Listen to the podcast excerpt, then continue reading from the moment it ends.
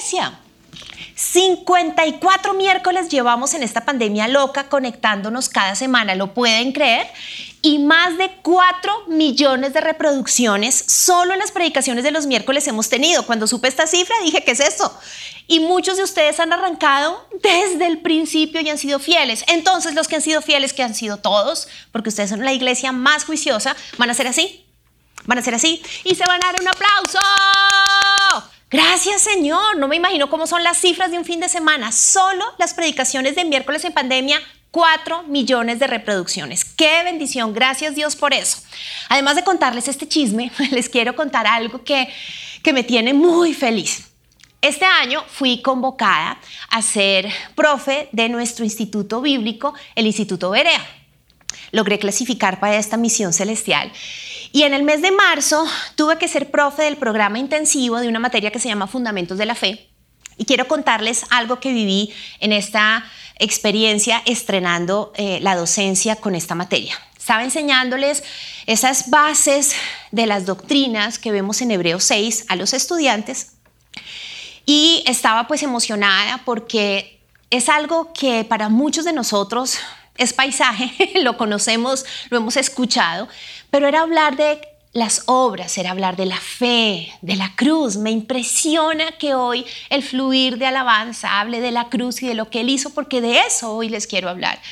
Y entonces estaba hablando de todas estas bases doctrinales, el perdón, el pecado, que rompe la relación con Dios, que nos acerca a Dios. Y estaba más o menos en la quinta clase y en nuestras clases virtuales levantó la mano una de mis alumnas una joven servidora de la iglesia, eh, creció en la iglesia desde chiquita, familia cristiana, y alza la mano y le doy la palabra y dice, profe, no puedo más, tengo, tengo un dolor aquí en la garganta, o sea, tengo, necesito decir algo. Y se le empezó a quebrar la voz. Y dice, soy cristiana desde niña, tengo mi familia cristiana, pues estoy ya en instituto bíblico, o sea, no soy una bebé espiritual, pero no puedo más con esta clase cuando has explicado los principios tan básicos del perdón, del pecado, he sentido algo del Espíritu Santo en mi corazón y es, yo no tengo claro cuándo yo tuve ese momento decisivo con Cristo. ¿Te parece raro porque soy alumna de Instituto Bíblico, pero quiero decirte, he tenido experiencias con Dios, amo a Dios, quiero conocerlo más, por eso estoy estudiando, pero estoy entendiendo en esta materia desde otra perspectiva que me hace falta ese antes y, ese después con la cruz. Y no puedo más. Y empezó a quebrársele la voz y dijo, ¿qué tengo que hacer? Y ahí, delante de 18, 19 testigos, que era el grupo con el cual estaba enseñando, le dije, hoy es el día. Y ese viernes de clase a las 9 de la mañana, le dije, ¿quieres hoy reconocer que eres pecadora? que Jesús murió por ti en la cruz. Todo lo que hemos visto en estas clases y lo que hoy particularmente hemos hablado del arrepentimiento.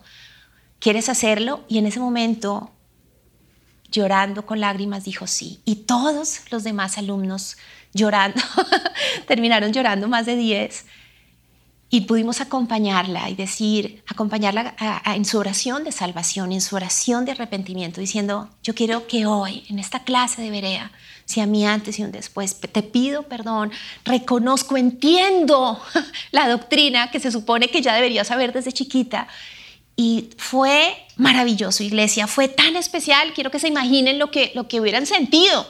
Sí, para mí fue maravilloso, o sea, cuando se acabó la clase y nos despedimos, le di gracias a Dios, dije, Señor, ha sido de las mejores clases que he tenido porque, wow, tú lo hiciste, ¿sí? Eh, tenemos una oveja servidora, fiel, que no había entendido las bases de su fe y hoy tu Espíritu Santo le hablaste.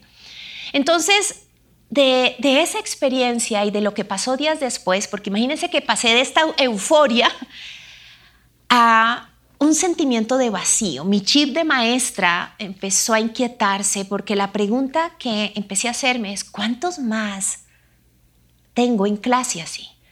¿Cuántos jóvenes, cuántos adultos de nuestra iglesia y de todos los que se conectan están así? Que crecieron en una iglesia. Cristianos antiguos, pero que no han tenido esa revelación de la cruz, ese antes y el después, que no pueden decir, tengo claro el día en el cual me rendí, le dije a Jesús, yo quiero que tú seas el Señor y el Salvador de mi vida.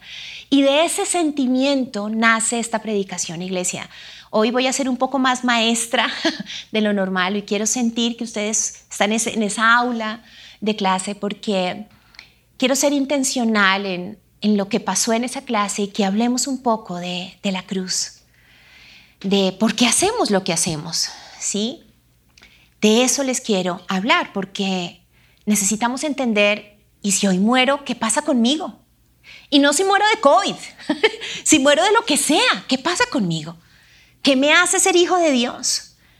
Yo tuve un encuentro con la cruz, yo puedo decir el día y la hora en el cual no importa el contexto familiar, no importa mi tiempo de cristianismo, no importa si hoy es tu primera vez, que tú puedas decir, tengo claro cuando entendí que necesito un antes y un después. Necesitamos preguntarnos por qué creemos lo que creemos. ¿sí? Y si recordamos el encuentro de la cruz. Entonces mi oración es que si tú eres nuevo, si hoy te conectas por primera vez o, o llevas pocos días, hoy puedas entender lo que creemos y lo que Dios anhela que tú entiendas para que creas.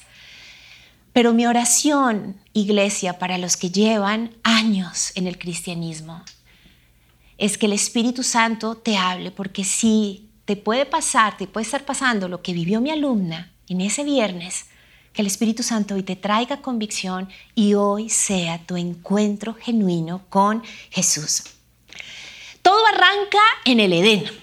El enemigo engaña a Eva y Eva cae en la trampa, peca y después Adán. Voy a arrancar con lo más básico, Génesis capítulo 3. La serpiente era más astuta que todos los animales del campo que Jehová Dios había hecho, y dijo a la mujer, con que Dios os ha dicho no comáis de ningún árbol del huerto. La mujer respondió a la serpiente, del fruto de los árboles del huerto podemos comer, pero el fruto del árbol que está en medio del huerto, dijo Dios, no comeréis de él ni lo tocaréis. ¿Por qué? Para que no muráis. Entonces la serpiente dijo a la mujer, no moriréis. Pero Dios sabe que el día que comáis de él serán abiertos vuestros ojos y seréis como Dios, conocedores del bien y del mal. Al ver la mujer que el árbol era bueno para comer, agradable a los ojos y deseable para alcanzar la sabiduría, tomó de su fruto y comió. Y dio también a su marido, el cual comió al igual que ella. Entonces fueron abiertos los ojos de ambos y se dieron cuenta de que estaban desnudos. Cosieron pues hojas de higuera y se hicieron delantales. Luego oyeron la voz de Jehová Dios que se paseaba por el huerto al aire del día, y el hombre y la mujer se escondieron de la presencia de Jehová Dios entre los árboles del huerto. Pero Jehová Dios llamó al hombre y le preguntó, ¿dónde estás? Él respondió, oí tu voz en el huerto y tuve miedo porque estaba desnudo, por eso me escondí. El diablo, iglesia, fue astuto. Puso a dudar a Eva de lo que Dios le había dicho a ella y a Adán. Atacó con argumentos quién era Dios y la hace dudar y, le tiende esa trampa, le ofrece grandeza, le dice, tú te estás perdiendo de algo, ¿sí? Si tú pudieras comer del fruto de ese árbol, wow, no te imaginas. Lo que pasa es que Dios nos está privando de algo y ella duda y cae. Y después Adán peca también. Y en ese momento ocurren tres cosas. Primero, descubren su desnudez, la cual quieren cubrir y entonces fabrican con hojas de higuera, nos dice la Biblia, sus delantales, se cubren. Lo segundo que hacen es que sienten miedo. Me impacta esa parte del versículo porque dice que cuando Dios dice, ¿qué pasa? ¿Dónde están? Porque se esconden, no estamos jugando escondidas. La respuesta de Adán es, es que oí tu voz y tuve miedo. Miedo a Dios. Cuando antes no solo no sabían que estaban desnudos, podían estar libres delante de la presencia de Dios, pero también no conocían ese sentimiento de miedo. Y lo tercero que ocurre es que se esconden. Miles de años después, tú y yo hacemos lo mismo. Cuando hacemos algo incorrecto, hacemos exactamente lo que pasó en el huerto. ¿sí? Nos escondemos, en lugar de darle la cara a Dios, ¿Sí? Le damos la espalda, fabricamos delantales de higuera para autoprotegernos, para justificar y le tememos a Dios. No vamos a Él, sino que nos escondemos. Hacemos lo mismo. Qué curioso, ¿no? El pecado es esto, cuando hacemos algo contrario a lo que ha sido establecido por Dios. La palabra original de pecado tiene que ver con algo que significa que no damos en el blanco, que nos desviamos del camino, que nos salimos de su plan, que nos mandamos solos. En últimas, hacemos lo que se nos da la gana. Eso es pecar. Y el pecado trae muchas consecuencias, pero la más delicada es que se rompe la relación con Dios. ¿Por qué? Porque aunque Dios nos ama, Él es santo. Y la Biblia dice que Él es santo, santo, santo. Y entonces Él dice, te amo, pero el pecado nos separa. Sin embargo, su amor es tan grande que Él tiene un plan y envía a Jesús. Lo que recordamos hace un par de semanas, cuando hacemos la celebración de la Semana Santa y de la Pascua, es esto, es Jesús viene a este, a este mundo, se hace hombre, muere en la cruz, derrama su sangre para pagar la pena que había sido establecida por nuestro pecado. Él muere por ti y muere por mí y de alguna manera Jesús se convierte en una tarjeta de invitación que Dios te hace a ti. Dios hace todo el plan de salvación, pero Jesús es esa invitación que tú decides si aceptas y respondes a ella para regresar a Dios y que vuelvas a tener ese sueño de la relación de Génesis con Dios. ¿Sí? Tú decides volver a Dios, tú decides acercarte. Decides si aceptas o no la invitación que Dios te hace por medio de su Hijo, pero es una decisión personal. Isaías 55, 7 dice, deje el impío su camino y el hombre inicuo sus pensamientos, y vuélvase a Jehová, el cual tendrá de él misericordia, al Dios nuestro, el cual será amplio en perdonar. Dios siempre nos va a invitar a volver a Él, pero tenemos que decidir si lo queremos hacer o si no lo queremos hacer. Ahora, para volver a Dios, y, querer tener esa relación de armonía, necesitamos hacer algo. Lo único que tenemos que hacer es algo y es arrepentirnos. Y hoy en este mensaje quiero describir el arrepentimiento con lo siguiente. Quiero que veamos el arrepentimiento y quiero que miren y escuchen esto, con esto, con un punto de quiebre. Así he llamado la predicación de hoy, punto de quiebre. Eso es el arrepentimiento. Es el momento que tuvo mi alumna ese viernes a las 9 de la mañana, donde alza la mano virtualmente y se quiebra la voz y dice, no puedo más. Perdóname, profe, necesito interrumpirte. Hay algo aquí que me está quebrando necesito hacer algo, amo a Dios, tengo experiencias sobrenaturales, le sirvo, soy servidora, soy cristiana desde niña, pero necesito ir hacer algo porque hay algo que me está diciendo que yo no he tenido ese encuentro con Él y la cruz. Puedo tenerlo hoy, ¡fua! punto de quiebre. Hechos 17:30 dice, pero Dios, habiendo pasado por alto los tiempos de esta ignorancia, ahora manda a todos los hombres en todo lugar que se arrepientan. El arrepentimiento es el paso para darle respuesta a Dios a su invitación de estar cerca a Él. Es el paso que damos para decirle, yo quiero que tú seas el eje, el centro de mi vida. No quiero que seas algo más. Necesito decirte que entiendo que en mí hay pecado y que necesito un Salvador, pero no solo quiero que me salves y que me des una vida eterna, sino que seas el Señor, que seas el número uno. El arrepentimiento era el centro de la predicación de Jesús. Lo vemos en Mateo 4:17. Dice, desde entonces comenzó Jesús a predicar y a decir, arrepentíos porque el reino de los cielos se ha acercado. Y en Lucas 5:32 vemos otro texto similar. Dice, no he venido a llamar a justos, sino a pecadores al arrepentimiento. Entonces, ¿qué es el arrepentimiento? No solo es un punto de quiebre, sino que es un momento de transformación interior que no vemos inicialmente, pero que se termina reflejando en lo que hacemos. Es cuando decidimos que queremos otra vida, que queremos tener un antes y un después, que queremos un cambio de dirección, que no queremos seguir mandando el dardo fuera del lugar, sino que queremos dar en el blanco, en lo que pensamos, en lo que sentimos, en lo que decidimos.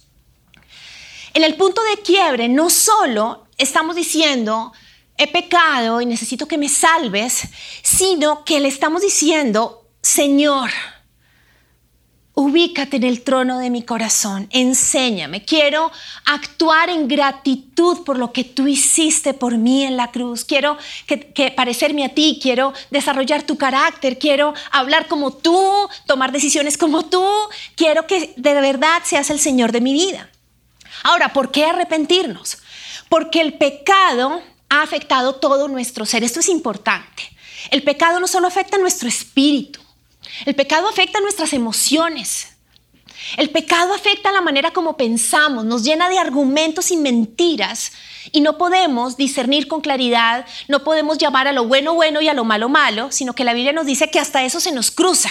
Llamamos a lo bueno malo y a lo malo bueno afecta la manera como decidimos. El libre albedrío con el cual Dios nos hizo es como si hubiera una neblina y, terminamos decidiendo erradamente porque el pecado afecta todo. Así como le pasó a Adán y a Eva, te pasa a ti y a mí. En el punto de quiebre, lo que le pedimos a Dios, o sea, cuando pasa esto, ¿cierto? Lo que le estamos diciendo es, enséñame, enséñame. ¿Cómo debo pensar en esta situación? Algunos de tus rollos emocionales, iglesia, es porque no has tenido el punto de quiebre y entonces estás en un sub y baja o al contrario, eres absolutamente reactivo, reactiva, impulsiva y después piensas en lo que tienes que hacer. O el problema es más de argumentos. Tu cabeza no descansa, piensas, piensas, piensas. ¿Por qué? Porque no logras discernir la voluntad de Dios porque tal vez no te has quebrado, no has tenido ese rompimiento interno.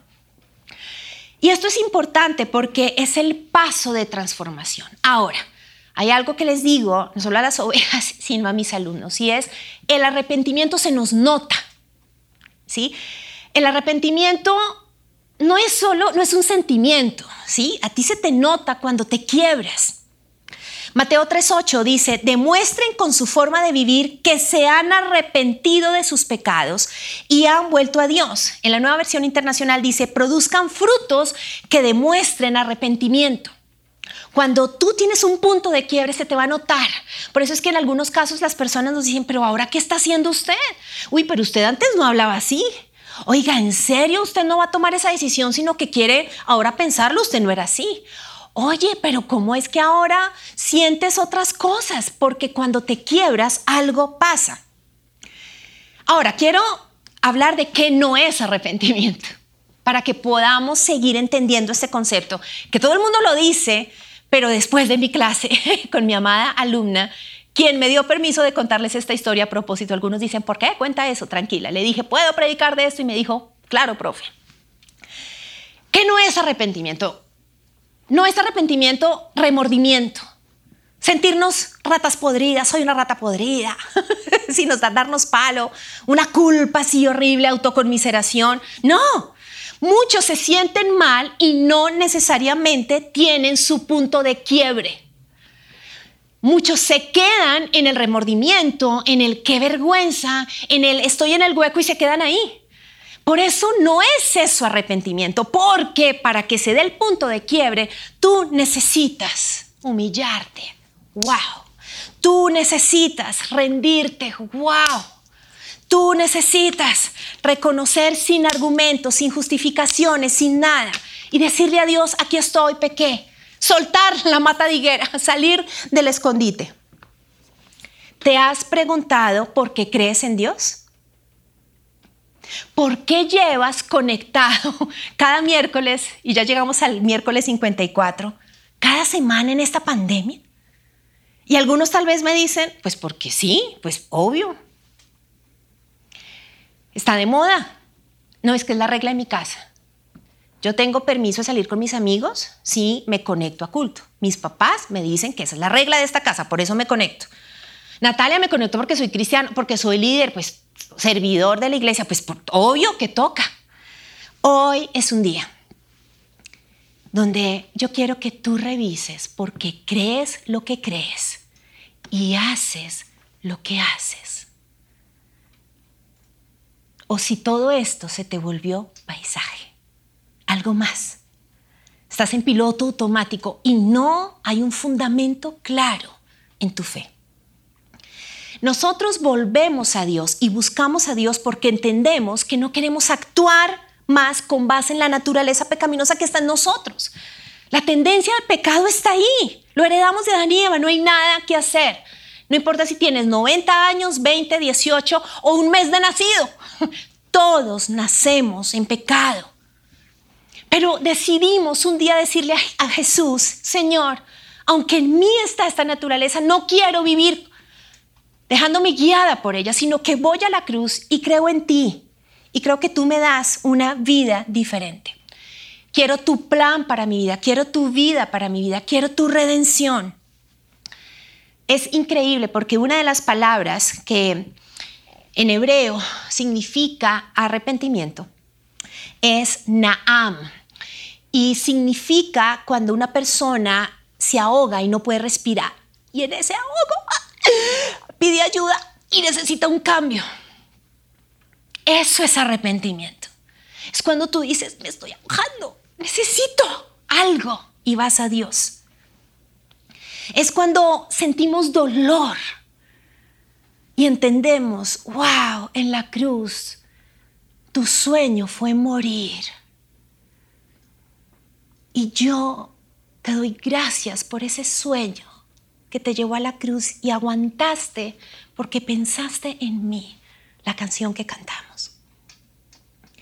Ahora, hay algo que es importante y es que necesitas entender que el arrepentimiento no solo es una decisión, sino que no tiene nada que ver con tu hoja de vida.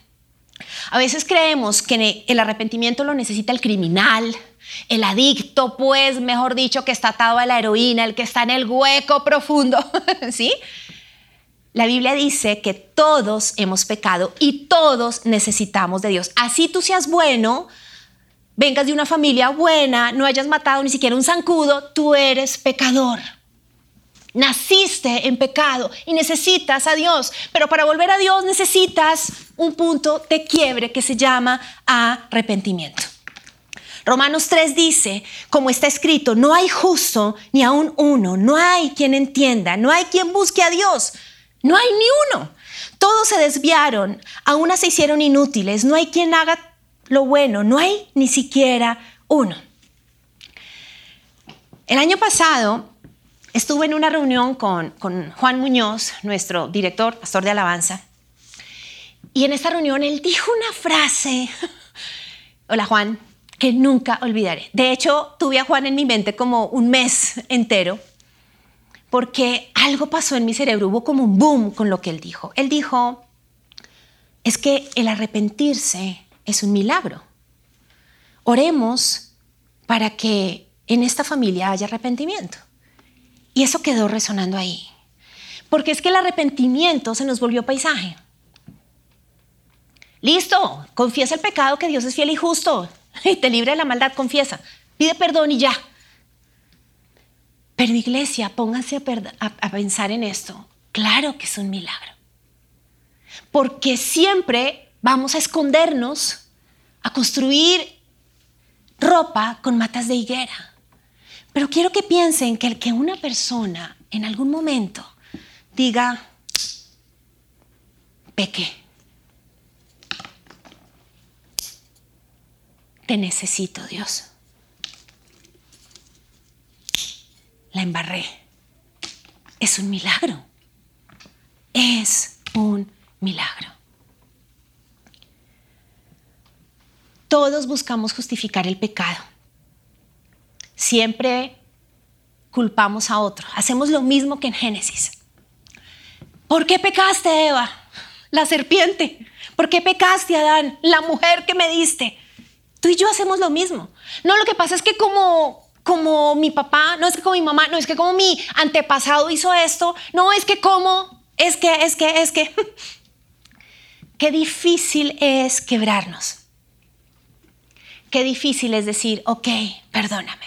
Y esto no solo nos pasa con Dios, sino que nos pasa en nuestras relaciones, iglesia. Y quiero preguntarte algo. ¿Qué tan fácil te quiebras? ¿Qué tan fácil tú dices, papá, mamá, perdóname? ¿Qué tan fácil tú dices, hija, hijo, te hablé mal, te zarandié. Perdóname. Qué tan fácil le dices a tu esposa, a tu esposo, perdóname. Qué tan fácil le dices a tu líder, ay líder, fui una cabra loca, perdóname. Qué tan fácil le dices a tu oveja, perdóname. Qué tan fácil le dices a tu amigo, perdóname. Y así puedes ocupar esta canasta. Esta está difícil de quebrar. Qué tan fácil te quiebras. La vida de un creyente es una vida de quiebres, porque es la manera como le damos ese lugar a Dios de tú ganas, yo cedo, enséñame. Es imposible un cristianismo sin tener puntos de quiebre. ¿Cuál es mi historia? Mi hermana menor murió y papá conoce a Dios cuatro años después de su muerte. A raíz de ese duelo no resuelto, una persona le, comparte a papá en el año 1983 y yo empiezo acompañar a papá a, a los grupos de oración y a la iglesia a los ocho años. A los 11 años yo ya fui, había sido bautizada en agua, hablaba en lenguas y empecé a ser profe de la escuela dominical de los niños de tres años. Es decir, empecé a amar a Dios ya, ya en, en mi niñez, desde muy chiquita, conocer cosas. Y ya tenía experiencias espirituales. Como les digo, ya había sido bautizada, oraba en lenguas y todo. Pero nunca olvidaré que a mis 12 años estaba en mi habitación a solas. No fue en una iglesia, no fue con mi papá, a solas. Y hay una canción que estaba sonando que decía que Jesús era el rey. Y mientras les cuento la historia, viene la imagen clarísima de esa noche donde empecé a llorar. Y le dije, Señor, yo no he matado a nadie. Puedo ser Santa Natalia, ¿sí? Soy chiquita, pero entiendo que en mí hay pecado yo quiero que seas el rey de mi vida. Y ahí tuve mi punto de quiebre. Años después ya yo era pues, profe de niños, líder de jóvenes, más o menos a mis 17, 18 años. Hubo un evento de jóvenes y el pastor, mi líder en ese momento en la otra iglesia, había hecho como un festival donde seleccionó a cinco personas para contar su testimonio y, y había mucha gente nueva, jóvenes. Y me eligió a mí y para mí fue como, yo no tengo testimonio, soy cristiana desde los ocho años. Y entonces el primer testimonio era, me acuerdo mucho, un amigo exsatanista. Después seguía una mujer con una atadura sexual, o sea, eh, prostitución, iba a contar su cambio. Después un adicto y así, ¿no? Y la última era yo. Cuando me dijo el pastor de jóvenes, tú vas, yo dije, ¿yo qué voy a contar? Porque a veces pensamos eso, ¿no? No es que el que tiene el testimonio es el que miren, tengo cinco puñaladas, estuve en la cárcel, era narcotraficante. No, es que no importa tu hoja de vida, porque siempre en tu punto de quiebre tienes una historia que contar.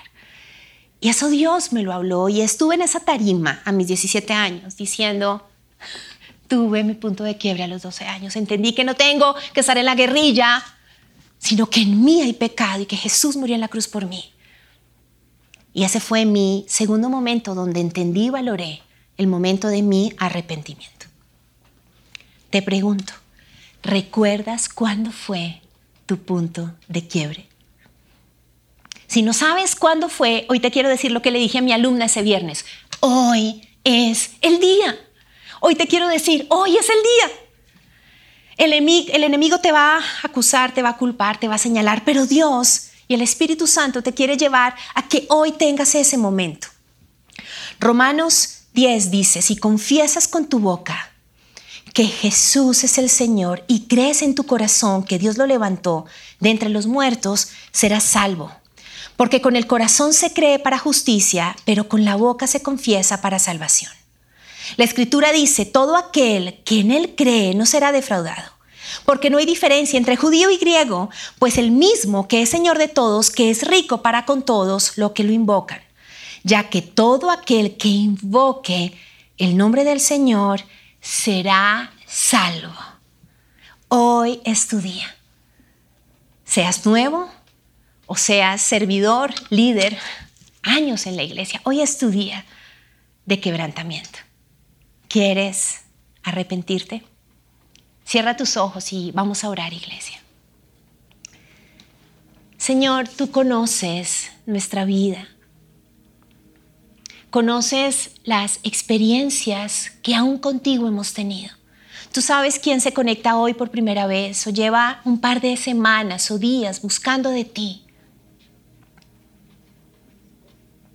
Y hoy el Señor quiere que sepas que Él te ama, que ha extendido esa tarjeta de invitación que dice Cristo, Jesús, y te pregunta si tú quieres aceptar, volver a Dios y aceptar que Cristo murió para perdonar tu pecado.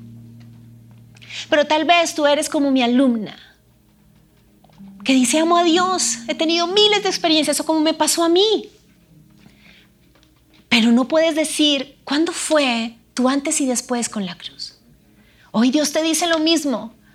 Te dice, no te has quebrado. Y puedes servirme a mí, pero no te has rendido. Y hoy es el día.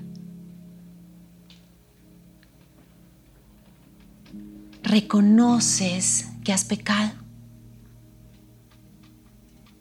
Reconoces que Cristo murió por ti en la cruz. Reconoces que necesitas dirección en tu manera de pensar, de sentir, de discernir, de decidir. Necesitas un antes y un después. Lo reconoces. Espíritu Santo, yo hoy clamo por el milagro de salvación. Yo hoy clamo que en este momento tú estés tocando cada persona que está oyendo y viendo este mensaje. Porque no soy yo, eres tú el que convence. Y hoy el Espíritu Santo te está tocando como lo hizo con mi alumna allí en esa reunión virtual. Y te pregunta, ¿quieres quebrarte? Y solo tú puedes responder. Y te voy a dar unos segundos para que tú con tus propias palabras le respondas a Dios.